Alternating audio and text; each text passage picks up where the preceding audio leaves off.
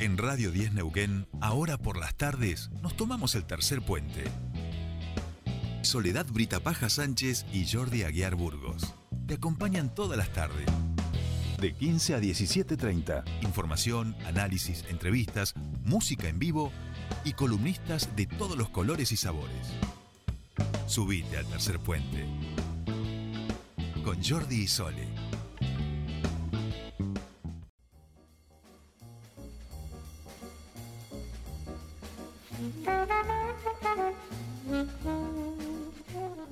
Estamos aquí, último bloque de este día lunes y nos llena de felicidad tenerlo de cuerpo presente a nuestro queridísimo Pablo Montanaro para hablar de libros. Pablo, ¿cómo estamos? Buenas tardes. Hola, ¿qué tal? Buenas tardes, Jordi, Sole. ¿Cómo, ¿Cómo va? Bien. Bueno, y el te- operador también. Sí, Saludo. sí, sí, le pone todas las pilas. Es mendocino, pero le pone todas las pilas, Sí, ¿eh? en serio. No, No, de verdad, de Un verdad. fenómeno, un fenómeno. Eh, Te quiero. No, no, yo también lo quiero. El problema no es con él, sino es con ese pueblo. No, no, no, no vamos a entrar de vuelta a polemizar. No, no, Discúlpenme lo- los mendocinos y mendocinas. que es un chistecito que, que hacemos los, los de acá de la Patagonia, digamos. Pero no, no me lo tomen en cuenta. Yo estuve en su tierra y salvo la ruta esa de mierda que tienen para llegar. Lo demás está todo bárbaro, todo, todo de verdad. Bueno, mucha alegría eh, de tener del otro lado de la línea a un compañero, un un, amigo, colega, un un colega. amigo, alguien que comparte eh, el amor y los sueños infantiles por aquello que atraviesa nuestra vida, Pablo. Sí, porque vamos a hablar con Javier Marcucci, que ya lo tenemos en, en línea. Eh, Javier, hace muchos años, eh, una vez nos encontramos y dijimos algún día, eh, él siempre, mm, bueno, festeja la aparición de, de los libros de uno. Y un día le dije, ya, ya vamos a festejar cuando saques tu primer libro, más allá que compartió fuerte al medio, pero es un libro Claro. colectivo. Y, y acaba de, de publicar, después de muchísimo trabajo, de un gran trabajo de producción, de un gran trabajo de entrevistas, el libro Roberto Negro Rondó con la magia del 10, el título es Con la magia del 10, y se refiere a, a un gran jugador de fútbol, un número 10, eh, que se llamó, que se llama Roberto Rondó, que era el, el ídolo de Javier Marcucci de pibe, así, pero bueno, vamos a hablar con Javier. Buenas tardes. Javier, Hola, Pablo, Co- qué gusto saludarte. bueno. Hola, Jordi, hola, Sole.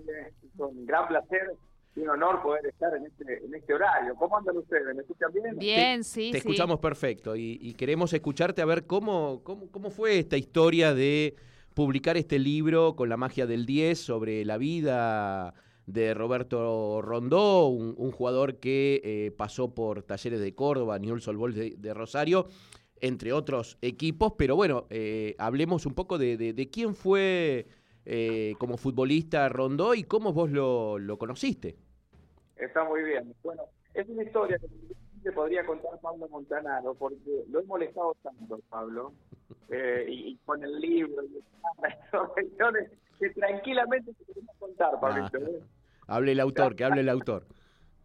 Bueno, mira, el libro aparece casi de casualidad, ¿eh? con esto de, de- de- de charlar de fútbol con, con los amigos. Sí. Y aquí en el Valle, hablando con, eh, con Fabián Tardela, un hombre de fútbol Sí. aquí en el Valle, que es justamente cordobés, y eh, la consulta surgió porque Fabián me pregunta, ¿quién es tu ídolo? Y le digo, mira, no, no, no vas a conocer a mi ídolo, difícilmente lo conozca, porque mi ídolo es un ídolo de la infancia, como decías vos, Pablo, de, de cuando era pibe, eh, entre los 12, 13 años, el negro Roberto Rondó. Y me dice, no, no en bromes, yo jugué con el negro Rondó. Jugó en boca de Camilo Aldao, eh. Fabián, Fabián Tardela, con el negro Rondó, bueno, y la verdad es que coincidíamos en la magia de ese jugador eh, de- tan espléndido, en la, que, que jugó, yo lo conocí jugando en la Liga B Carvarela, una liga que abarca a varios, eh, una liga muy fuerte, eh, que abarca a varios pueblos de, de la provincia, del sudeste de la provincia de Córdoba. Pero negro Rondó en realidad eh, nació, nació aquí en, eh, en Sierra Colorada, en la línea sur de, de Río Negro. Increíblemente, su, su trayectoria hace que de muy pibe él eh, pri- primero vaya a Buenos Aires, después a inferiores de Newell's Old de Rosario, y un poco después de dos años en inferiores en los en el 75-76, cuando hacer inferiores en Rosario, eh, la pensión, más allá de que estaba ya grifa, era un sacrificio muy grande. Bueno, lo ceden un año al interior, digamos, de la, de la provincia de Córdoba, en este caso, a Corral de Bustos, Y en Corral de Bustos, bueno, es toda una, una revolución su fútbol, y ahí de alguna manera empieza una, una luz brillante de un número 10 extraordinario, notable, que como decías, estuvo en talleres de Córdoba, en tantísimos equipos, para después cerrar su, eh, su ciclo futbolístico nuevamente jugando la liga. Eh, eh, Javier, vos en, en, el libro contás que, que eras muy chico y que, que ibas con, con tu, tu, papá y a, a, a, verlo jugar al Negro Rondó, ¿no? ¿Es así? Bueno, ese es justamente el, el, el momento en que llega la idolatría. El Negro Rondó, cuando ingresaba a la cancha, tenía un parecido tan grande a aquel Diego Armando Maradona que ya disfrutábamos de Argentino Juniors y de Boca de, del 81. 81, claro. Que cuando lo vimos al Negro Rondó, el Negro Rondó era muy parecido físicamente y futbolísticamente. El Negro Rondó jugando en, en, en Recreativo de la Borde, que es una, una, una, etapa muy alta en su fútbol, porque es cuando vuelve de Córdoba, después de Talleres de Córdoba y algunos equipos de la Liga Cordobesa, Viene en el 83, claro, viene, viene muy bien futbolísticamente, y Recreativo de la Borde eh, era un, un, un, equipo que hacía 34 años que no salía campeón, pero lo contratan al Negro Rondó.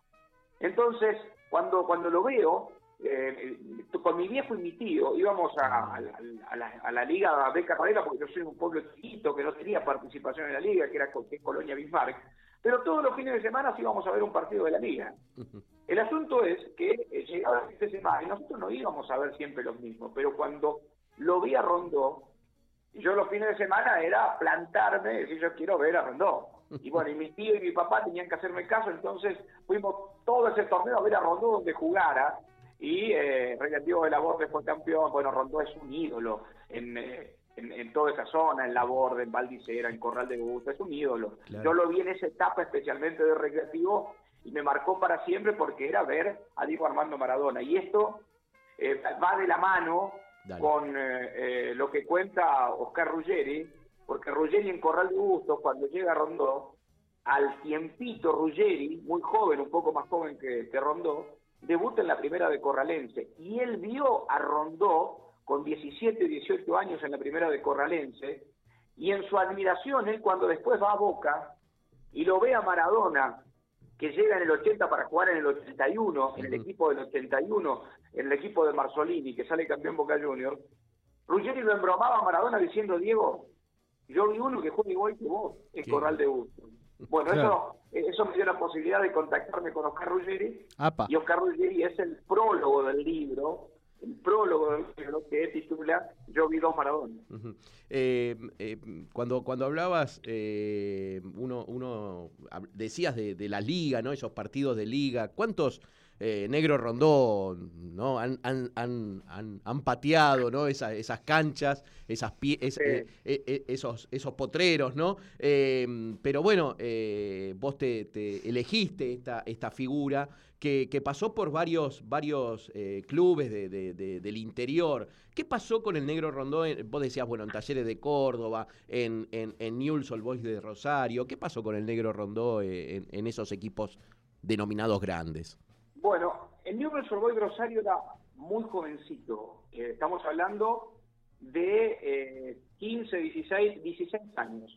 17 años es cuando va a Corralense no todos debutaban a los 16 o 17 años en primera. Sí.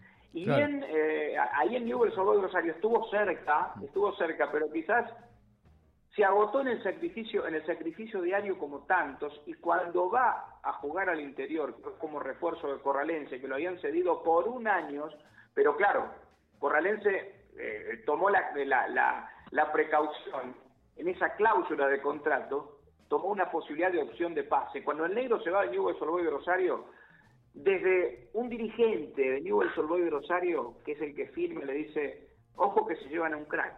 Ellos ya veían, pero Rondó, futbolísticamente, le había costado le había costado progresar porque los planteles no se movían, era muy difícil claro. la rotación, había, había que lidiar con los que estaban permanentemente en primera, e, era otro contexto del fútbol, claro, el claro, que, se. Iba, el que se iba al exterior era otra cosa, Claro, el asunto es que después de, cuando rondó, de pasar necesidades en Newell's Old de Rosario, en una pensión muy precaria, en una comida que hasta solía ser escasa, que va a correr de gusto. Rondó se encuentra con que, claro, está cuerpo rey en el pueblo. Eh, hay, eh, hay hotel, eh, hay, hay no solamente una pensión, sino un restaurante. Que Rondó, mira vos, esta cuestión muy pueblerina, él después de un tiempo, él ya no quiere estar en el hotel y dice, no, yo quiero estar en una pensión, en algún lugar que me permita por lo menos estar más rodeado de gente, para poder charlar. Bueno, ese Rondó que, que, estaba haciendo el gran esfuerzo en Rosario, cuando va al interior se enamora de, los eh, de los pueblos, del trato, de, y eh, vivían del fútbol, no es que no vivían del fútbol, era el jugador que iba eh, y, jugaba en el amateurismo, pero con un nivel profesional. Y así se van acumulando los años. Él después, cuando va a Talleres de Córdoba, después de un regional... ¿En qué, perdón, Javier, ¿en qué, ¿en qué año va a Talleres de Córdoba? Eh, rondó van en el, año 81 a Talleres de Córdoba. Él juega el regional del 80, el Mitre de General Valdicera, llegan a la final con eh, Atlético Concepción de Tucumán, pierden la final, la final para ascender a los viejos nacionales, y ahí hay un directivo de Talleres de Córdoba que lo ve y lo lleva directamente a Talleres de Córdoba, pero ya tenían el dato, porque cuando llegan con la Bruna y demás, Rondó tiene inserción juega en primera en Talleres de Córdoba. El asunto es que también encuentra un Talleres que fue el mejor Talleres de todos los tiempos. El Talleres de eh, Bravo, Valencia, La Pepona Reinaldi, Hacha Ludueña, jugadores que incluso, incluso estamos hablando de un Talleres extraordinario que lo lleva a Rondo a ser suplente del Rana Valencia, nada más ni nada menos que en algún momento vino a buscar el Barcelona y no se fue. Sí, sí, Valencia que jugó en el, en el equipo, en la selección argentina del 78, campeón. Claro, claro, claro, claro. Sí, sí. Y, y Rondó le tocó jugar, pero bueno, después se va a la Liga de Córdoba como para eh, seguir estando cerca de Talleres y volver. Vuelve a Talleres, pero eh, son, son tiempos muy difíciles. Y, ¿no? y, eh, la Bruna le dice a Rondó, mire, aguante un poco, yo el año que viene me voy a Argentino Junior, yo lo quiero tener a usted. El asunto es que la Bruna, cuando va a Argentino Junior, y Rondó tenía ahí su trampolín para pegar el salto, la Bruna falleció, eh, bueno, siendo técnico de Argentino Junior. Sí, sí, sí, sí, em, el, libro, estamos hablando con Javier Marcucci, autor del libro Con la magia del 10, sobre Roberto Negro Rondó, que según Oscar Ruggeri era el otro Maradona, ¿no? Em, el, libro tiene un montón de testimonios que fuiste recogiendo de amigos de Rondó, jugadores de fútbol, eh, directores técnicos, dirigentes, y tiene también un muy buen material eh, fotográfico y, de archivo, ¿no? recortes de, diarios de la época, ¿no? Con, reportajes a Rondó, con con síntesis de los partidos, incluso hay una foto de Rondó jugando en el Monumental eh, contra River cuando estaba en Talleres de Córdoba, ¿no? Eh, un, gran trabajo. ¿Y cómo, cómo llegaste a, recoger estos testimonios? Que son, no sé, como más de, de, 50, 60 testimonios tenés. Sí, son, son muchos, ¿eh? No, los he contado, no los he calculado, son muchos, sí, porque la idea era contar la trayectoria, los tiempos de Rondó, pero especialmente a ver de quienes estuvieron cerca de Rondó. También a través de Rondó, a través de periodistas amigos también conozco, eh, contactos para ir hablando, y la pandemia en esto, ante, tantas, ante tantas frustraciones, pero la pandemia me permitió encontrarlos eh, prácticamente a todos en, eh, en, la casa o en algún lugar un poco más tranquilo como para poder llevar adelante una videollamada, un mensaje, un audio, después hacerle la devolución de lo que habían dicho para eh, contrastar y seguir avanzando. Bueno, dicho sea de paso, lamentablemente el libro tiene a dos protagonistas, dos dirigentes protagonistas, pero muy, muy importantes en la trayectoria de Rondó, que me dieron testimonio, que están en el libro y que fallecieron durante la pandemia. Ah, ah. Fallecieron, eh, uno de ellos por contagio COVID, otro, también eh, un poco arrinconado por una, por una enfermedad, pero que tengo el testimonio ahí de dos dirigentes que fueron muy importantes en la vida de Rondó y que lamentablemente, bueno, el libro, el, libro no llegó, no llegó a tiempo para eso. Mira vos. Eh, el libro ya lo tiene Rondó, ¿no? ¿Ya le llegó? El libro ya lo tiene Rondó porque como sabés, Pablo, la idea del libro es un libro homenaje, un libro eh, de, de, de, mi ídolo y yo quería homenajearlo, eh, que, mm, pudiendo justamente plasmar esta biografía, Rondó quería que, aceptó a duras penas de tanta insistencia, pero eh, poder contar su vida, de, porque es alguien que salió de muy abajo. Rondó.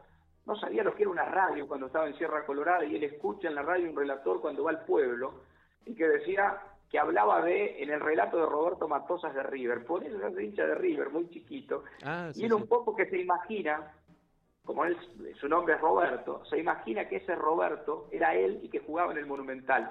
a las vueltas del tiempo cumple su sueño, aunque sea con talleres de Córdoba, pero lo que contás de jugar en el Estadio Monumental, antes Filiol, antes Filiol, Pasarela y demás, eh, jugar en el Monumental. Y era como volver a aquel pibe de, Sierra Colorada. Y te decía que recorro todo, toda la vida de Rondó a partir, a partir de quienes eh, de, quienes estuvieron cerca del negro Roberto Rondó. Claro, claro, es un, libro que, que, tiene su, su, base de testimonios muy fuerte con, con un montón de, gente que lo conoció, que lo vio jugar, con, directivos. Eh, la verdad que es un gran trabajo que hiciste y un gran trabajo también, digamos, hacer esta, esta biografía coral, ¿no? De, ir contando la historia de Rondo y mechando con esos testimonios muy valiosos que fuiste obteniendo, ¿no? Mediante mensajes de, audio, WhatsApp eh, y grabaciones, ¿no? La verdad que es un, gran trabajo, un gran trabajo de producción.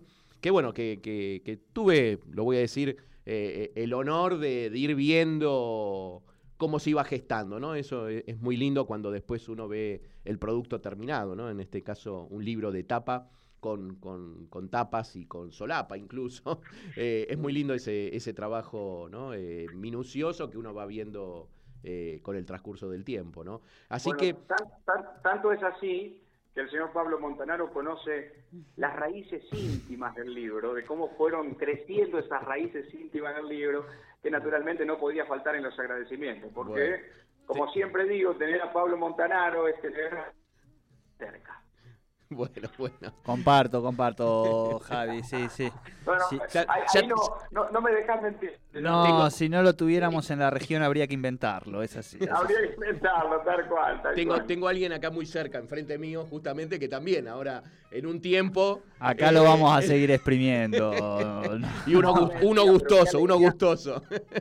Qué alegría me da, pero bueno, eh, no, eh, eh, usted usted es, de, es de pluma reiterada, Jordi. Ya viene con sus ediciones.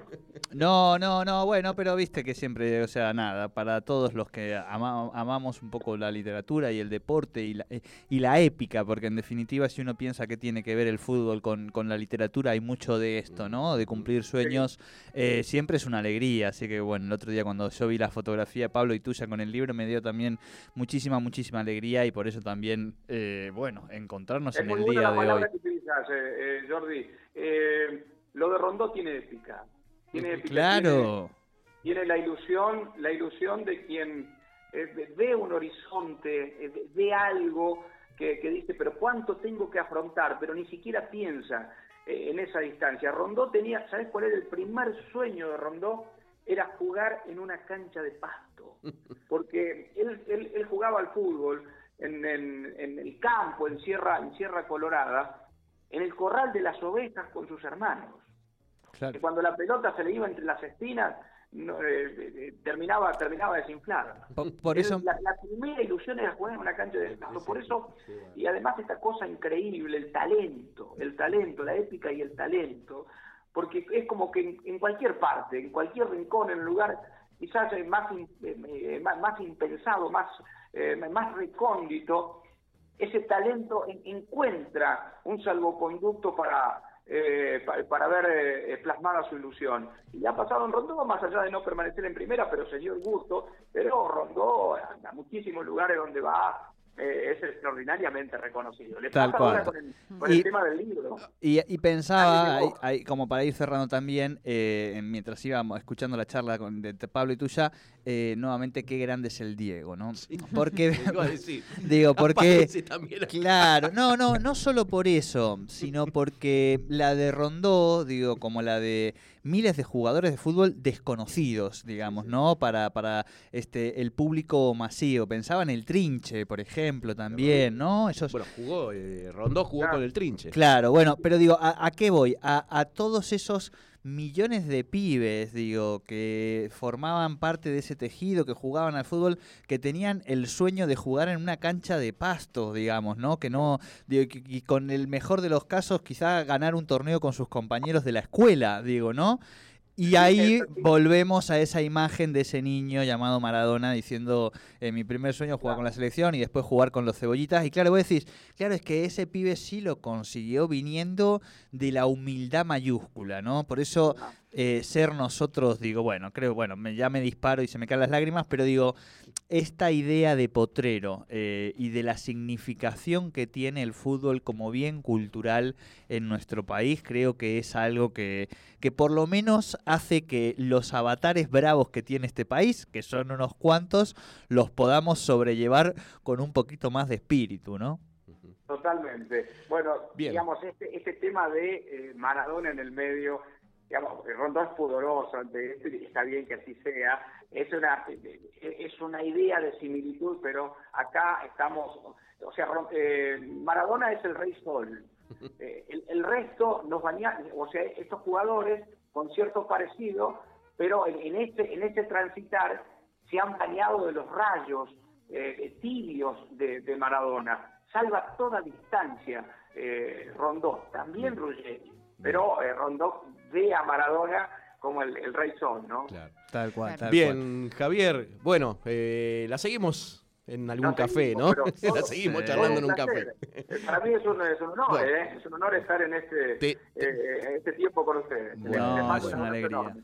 Abrazo grande, Javi. Un muchas abrazo, Javier. felicitaciones. eh. Felicitaciones. Un, un gran abrazo, los Gracias. aprecio y los admiro mucho y un gran saludo para Sole también allí. Felicitaciones, felicitaciones. Bueno, mil gracias. Chau, chau. Un abrazo. Javier. Bueno, Javier Ah, Marcucci. una alegría. Hablando Qué de, Siempre que libro se presenta un libro es una alegría, alegría. si es de fútbol es Más alegría y si encima es amigo, Eh, claro. digo, ya no, ya qué más podemos decirle, Por digamos, goleada, ¿no? ya. Exacto, por goleada bueno. como mañana le vamos a hacer a los Brasil. desgraciados de Brasil. Sí, sí. Eh, no juega Neymar. No, no, tienen unos cuantos, digamos, ¿no? No es que dependen tanto, quizá no son tan Neymar dependientes como nosotros Messi dependientes, pero oye, Messi juega.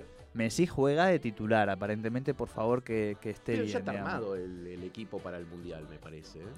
Sí, pero falta todavía, falta. Yo le tengo miedo a las lesiones, o sea, viste que... Ah, Ustedes no saben lo que... Ya sé que... Ya lo... ¡Busca! ¡Para! No, no, ya nos vamos, ya nos vamos. Sí, sí, sí. Si bien la situación acá que nos entra Yo en solo, una yo solo, yo desesperación. solo. Algún día les contaré la anécdota de Cañizares cuando va al mundial se le cae eh, un frasco de perfume en un dedo y se pierde el mundial, digamos, en la concentración previa. Pero Viste que el, el mundial es, es así. Yo Sí, le- entonces no, no No, quiero que no, me no. agarre ya el corazón no, y todo no, eso. Vamos de a poco. No, no me deprima. Por eso, por eso, vamos No de a poco, deprima. vamos de a poco. Mañana es martes, jugamos contra Brasil y nosotros a las 3 de la tarde nos encontramos por aquí. Por supuesto, hasta mañana aquí por Radio 10 Neuquén. ¡Chau!